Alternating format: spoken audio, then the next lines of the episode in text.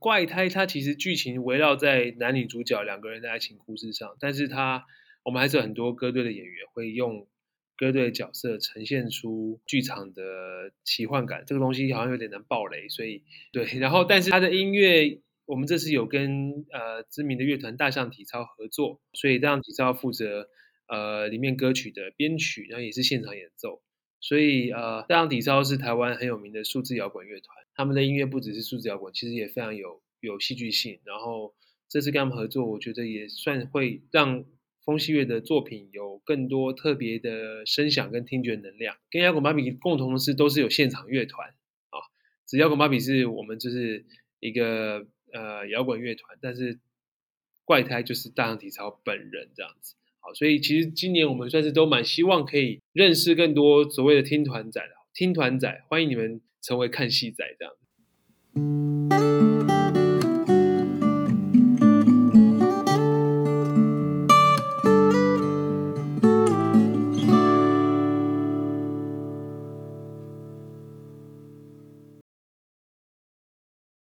地方故事、人物故事，还有那些你我身边的大小事，让我们一起听故事。欢迎收听叙事圈，我是阿燕。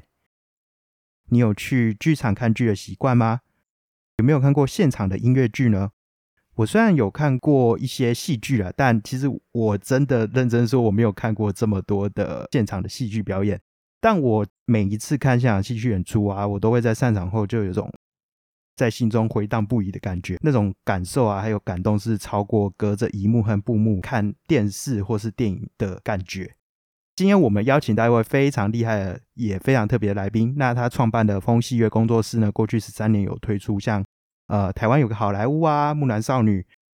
LPC 中文版等等多出的作品啊，获得了许多的掌声与好评。那他本人也是一个资深音乐人，从二零零七年起。全职的音乐工作呢，那作品横跨剧场、电影、电视、广告、流行音乐、现代舞等等，也曾经入围过金马、金钟金曲，曾经得过金钟奖。那听这些开头就知道，真的是非常厉害的一位创作者。那我们现在用最热烈的掌声来欢迎风戏乐工作室创办人、知名音乐人王希文。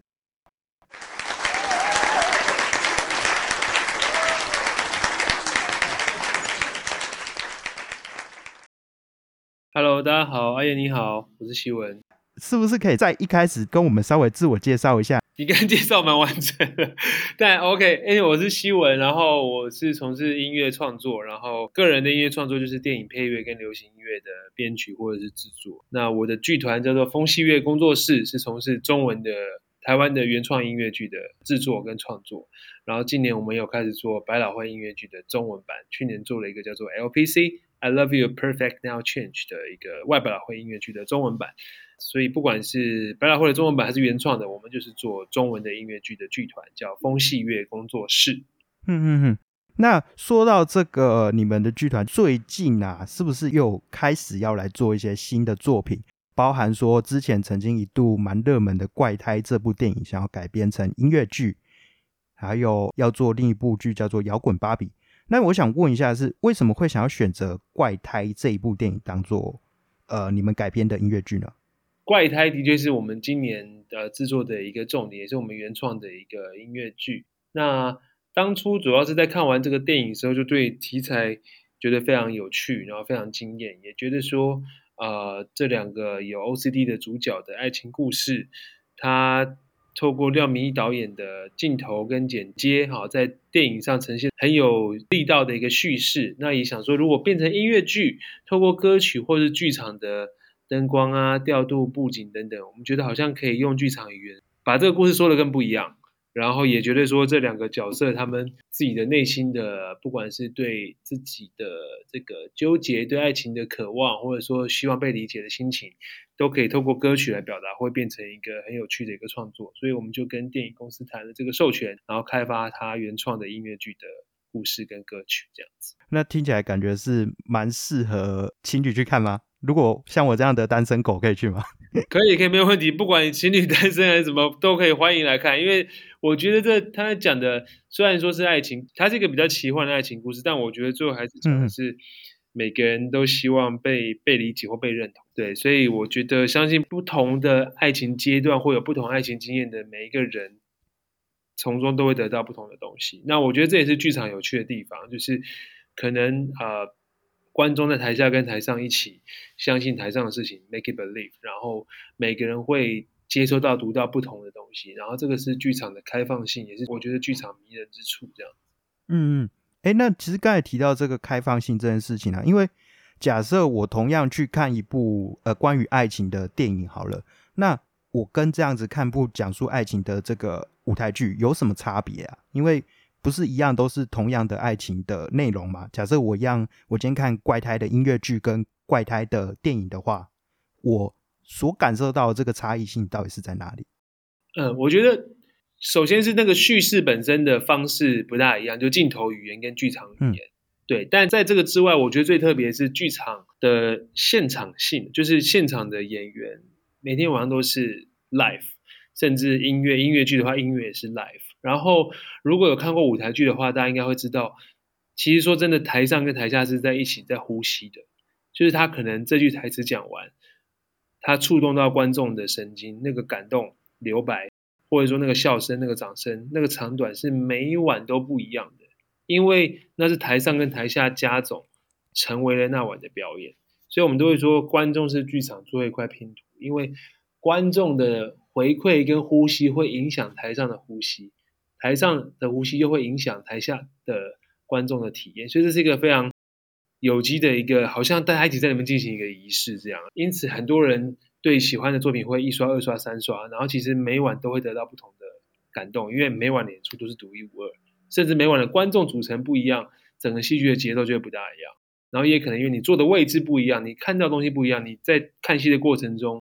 你跟自己内在对话，又得到了不同的一些感官的体验。所以我觉得这可能是剧场所谓的开放性最难得的地方。这样子，那《逍遥之他电影比较是设计精细的一个影像的叙事语言，然后它透过它的剪接镜头啊、配乐啊、台词都是非常的精致的，它就是要呈现一个很好的东西给你这样子。但剧场可能它会更抽象，然后更不见得要给你一个标准答案。这是我我对剧场跟影影像差异的一个看法。嗯嗯嗯，其实刚才西文讲的非常的明白，而且我觉得是超级专业的一个解释啊。那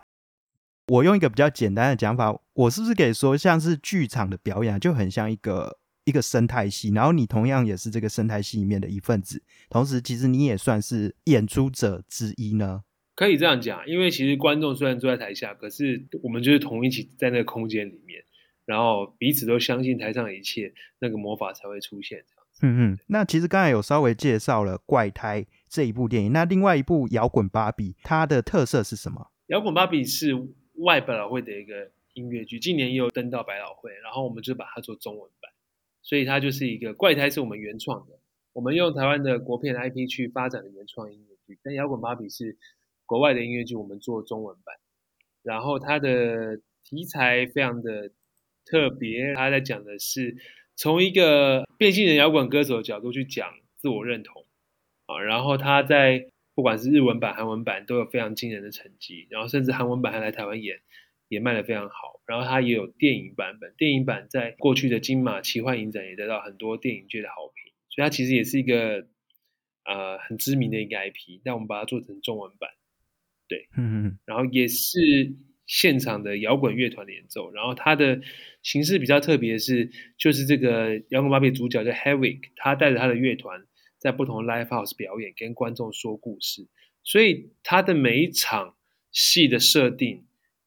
就是呈现那个状态，他跟他乐团跟某一个 live house 的人说故事，所以他其实是一个很适合在。非传统剧场，而是在酒吧或 live house 的表演的一个音乐剧，也是因为它的形式特别，它的故事叙事方式就是他带着乐团说故事，所以观众那个某种程度会有一种很微妙的沉浸式的感觉。这样哦，那听起来它其实真的是很适合带动整个情绪，而且有一种类似参加一种演唱会的感觉嘛？哎，对，它就很像在听团。说真的，嗯嗯嗯。OK，因为摇滚芭比原版在纽约演的时候，也是在一个那种一两百人的空间，你可以想象是有在说故事的乐团表演，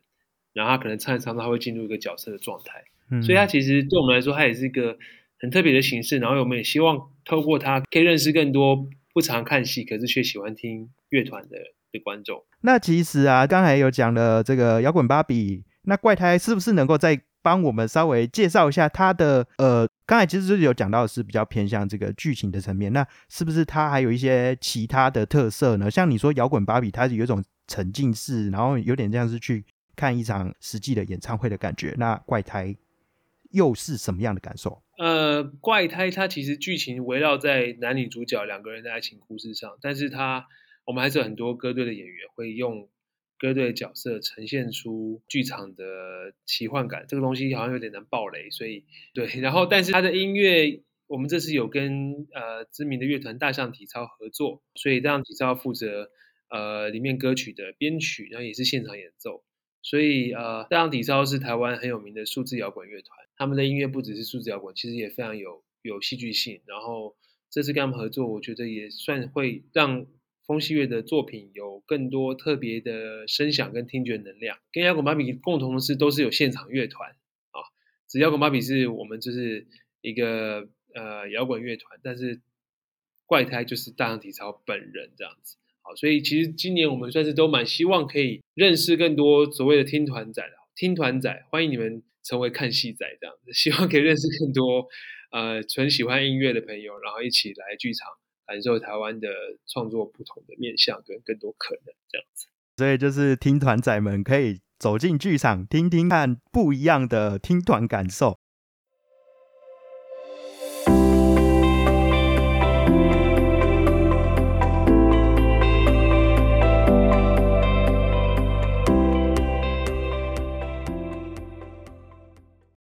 其实你刚才讲到这个，我就想到说，一般来说啊，这种会进剧场看音乐剧、会去看戏剧的观众，他们大部分是有什么样的呃，可能会有点标签，但是他们会有什么样的特质呢？我就我个人经验的话，因为我是研究所才去国外念音乐的，所以我之前也没有认识什么剧场人这样子。在工作之前，那我自己的经验是感觉好像还是要有。朋友是戏剧系的，或者是他们学生戏剧系做毕业制作，或者说朋友是演员，邀请去看，好像这个可能是入门的第一个机会，就是亲友有演戏啦。包括我邀请我的大学或高中朋友来看我的作品，然后都这这是一个这是一个可能性。那第二个就是可能这是一些国外知名的 IP，所以大家可能会朝圣，呃，比如说百老汇的戏来演。或者说这个戏的演员有你喜欢的 idol，这样，我觉得对于完全没有看戏经验的观众，好像是这些管道有可能是他第一次看戏经验，对。但是其实有看戏习惯的观众，其实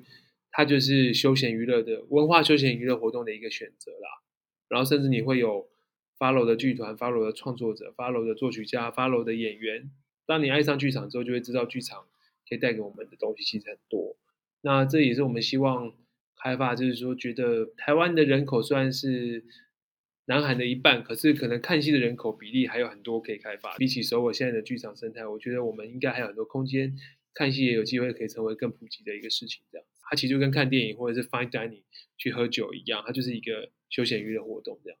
哎，那其实刚有讲到南韩啊，我蛮好奇的，南韩他们的这个看剧的整个生态是怎么样啊？南韩的话，可能相信有专家学者可以讲得更好。不过，我就我个人的观察经验，或者说我们过去有去一些交流的经验，其实现在简单讲就是说，韩国有自己的百老汇，就在他们的大学路上。然后，其实光那边就有一两百个剧场吧，大剧场、中剧场、小剧场什么都有。然后，剧场也很多是民营的，可能在书店、在百货公司楼上就有，那个距离是很亲民的。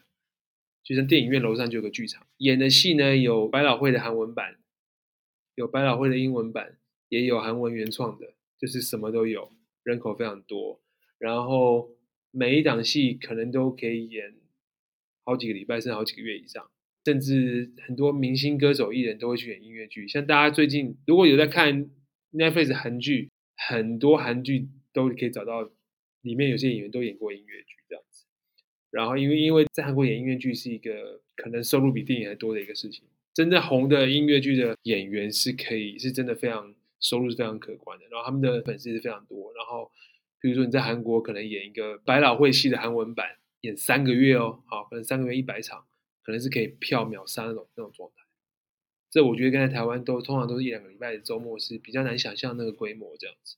但你可以想象阿妹看演唱会十场会秒杀，对不对？那其实就一样事情，就是那个那个那个热度跟那个明星或者是观众跟演出的那个连接跟那个期待感已经够强，有够大的市场能量在背后这样子。好，那其实刚才是讲到一个国际的状况，那我们可以回来谈谈，就是细问你自己，因为其实你有讲到说，你等于是到呃研究所啊，然后才开始有更多对于这个戏剧的接触。我蛮好奇你的呃，算是戏剧的启蒙是怎么样，然后你是什么时候、什么方式去爱上这个整个剧场的魔力的？呃，我一开始是想要念电影配乐，想要去学配乐，嗯，然后同时刚好因为我的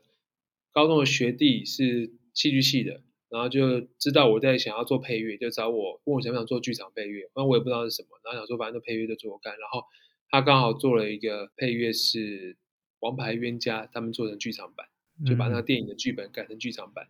第一次就是做一个校内的学生剧场演出的配乐，然后就做了很多段啊，然后。还有还弄主题曲，然后也算是认识剧场的过程。因为学生制作结束还一起拆台啊，然后什么就觉得怎么那么辛苦啊？就剧场太苦了吧？就 再也不要做剧场了，然后就做到现在。所以所以我觉得剧场，特别台湾剧场，好像就是好像很辛苦，可是在里面可能你可以感受到很多很真实的人之间的互动，然后创作的交流，然后那个创作的火花，其实我觉得是很迷人的。然后我觉得重点是。那个人人的创意跟能量的交流，以及跟观众的交流，对我来说是是没有任何一个媒介可以取代的。那其实刚才有讲到剧场有这么多这么多的魔力，那我自己分享一个小小的经验啊，因为我虽然说我接触的这种呃剧场演出的这种戏剧不多，不过我以前也是有在大学的时候在这个地方的表演艺术中心当工读生，所以就是我们可以透过我们工作的时候顺便看戏。各种类型的都有看过，这样子，我自己在这样子看下来的经验上，我是觉得它整个给你的感受，绝对是跟呃你看电影啊、看呃你追剧啊那种感受是完全不一样的，因为它等于是直接发生在你身边，而不是你隔着一个荧幕或是隔着一个布幕去看到，而是它就是在你面前，它跟你一样的。呼吸，它就是讲话直接在你耳边，而不是透过一个音响什么再传过来，这样二三手的传递。所以你可以感到一个最直接、最直接的震撼。或许说整个的舞台的布景没有像说电影这样有这么呃酷炫的画面这么的精细啊。当然，现在的剧是有越来越多各种迷人的各种设计啊，舞台的整个道具啊等等的，会让人越看就是越越上瘾这样子。但是相比于电视电影啊，当然也是有一些差异。不过实体感跟一般的电视电影就真的是差很多，因为它非常的具体。好，那其实啊，过去十三年，风戏月推出了很多出的作品，那也获得了很多的掌声跟好评。不过，跟很多的剧团遇到的一个困境一样，就是说在制作上的呃一些经费等等的问题。那我想这个是台湾每一个在做这个剧场都会有遇到的这种一些挑战啊。刚才有提到嘛，南韩看剧的人非常的多。呃，台湾虽然人口只有南韩一半，不过看剧就是相对来说真的是呃比较少一点。对，所以就是这些呃创作者们就很需要大家进来一起支持。那我想先问的一个问题就是说，音乐剧或者是说舞台剧现场演出的各种剧，在台湾目前是遇到什么样的困境？那为什么台湾要有一个专属于自己的音乐剧呢？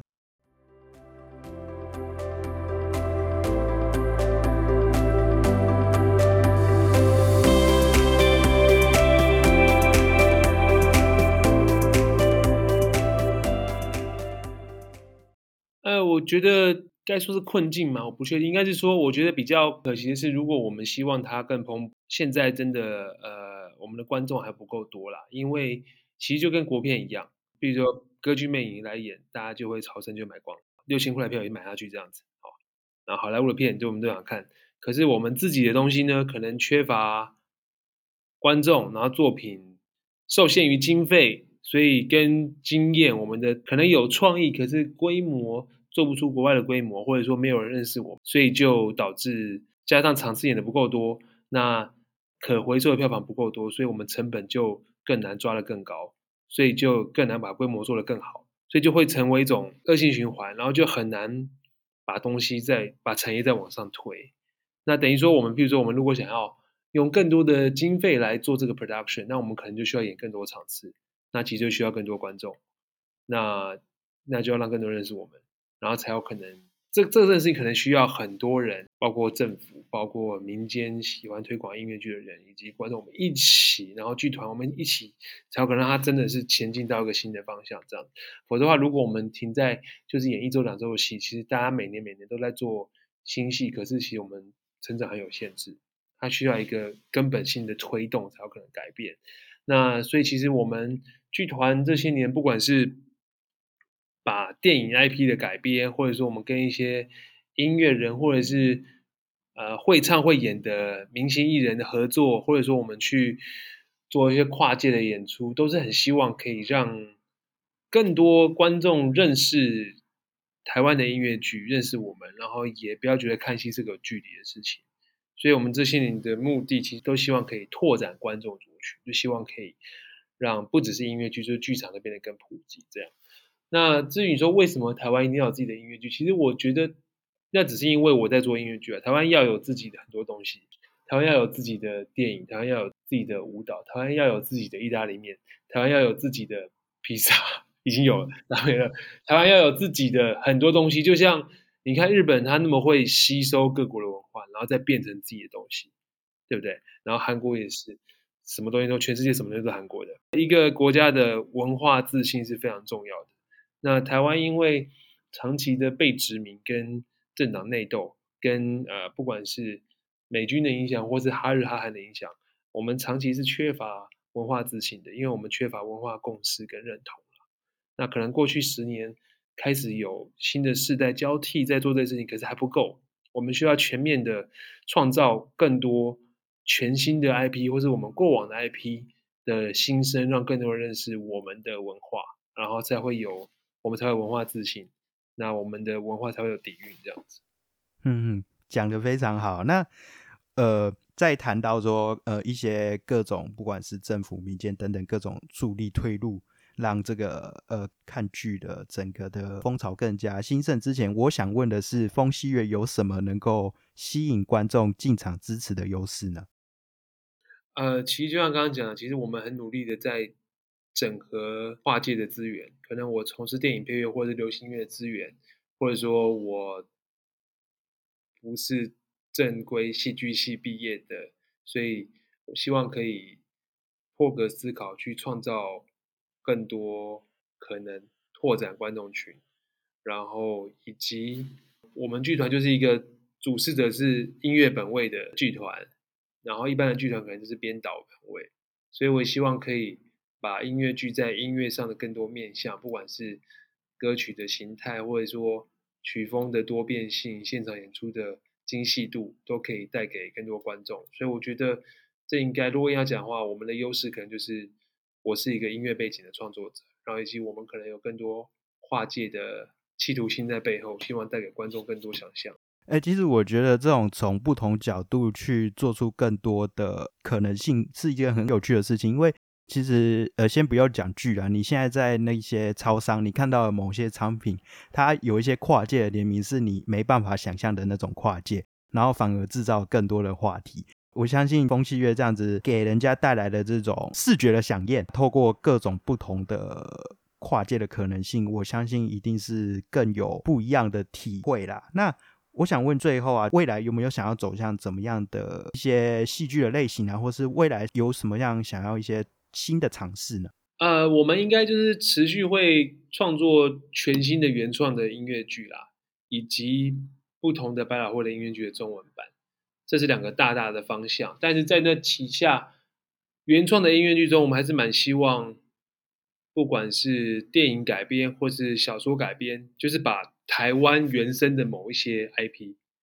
小说啊、人物啊、故事啊、电影啊什么去。去长成更多更多可能性这样，然后另外我们也也在计划可以做所谓的点唱机音乐剧，点唱机其实就是妈妈咪呀，像妈妈咪呀这个音乐剧里面的歌都是阿爸合唱团的歌，在国外，他的意思就是说，把一个现成的流行音乐的歌曲，把那些已经单纯为了流行音乐创作的歌曲，拼成一个全新的戏，这叫点唱机音乐剧。那我们也有在这样的规划，希望未来可以推出呃这样的作品。那其实也是希望把我们台湾或者华人很丰厚的流行音乐的资源，好，可以把这些歌手的金曲变成一个原创的音乐剧，也吸引更多观众进来。这也是我们希望拓展观众的一个方向。那这是我们未来的大方向，同时也希望未来台湾的不管是政策或者场馆，可以让每个剧团或制作都演更多的档期。因为有时候我们演了一周两周，口碑才要起来，档期就没了。那我们都觉得说，口碑起来之后，口碑真的烧出去，才会让某个作品变成一个